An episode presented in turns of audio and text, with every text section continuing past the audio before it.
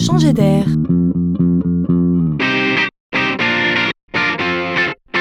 C'est la chronique de Laurent Collen. Demain, il y aura des robots partout. Ils vont nous amuser, nous aider, souvent faire à notre place. On n'a pas fini de s'en étonner. Plus légèrement, on a déjà vu même apparaître des robots jouets et aussi des robots chiens. Peut-on s'attacher à un petit robot à quatre pattes qui fait wouf wouf comme on s'attacherait à un vrai petit chien? Je vous laisse y réfléchir. Mais alors là, on a franchi un cap. Il s'appelle Laika. Il est le fruit d'un an de travail avec l'assistance de vétérinaires et d'experts en comportement animal. Donc c'est du sérieux.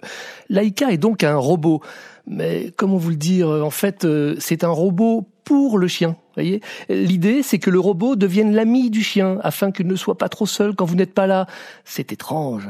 Imaginez que via votre smartphone, vous allez pouvoir parler à votre chien, enfin faites-le discrètement quand même, hein. vous allez pouvoir l'entendre, le voir aussi grâce à une caméra connectée et même lui libérer une friandise. Si vous n'êtes pas disponible, eh bien le robot pourra parler tout seul à votre chien. Grâce à des algorithmes de machine learning, il va apprendre tout seul à interagir avec le chien. Vous l'ignoriez peut-être, mais nos amis toutous vont aussi changer d'air. Eh ben nous voilà bien.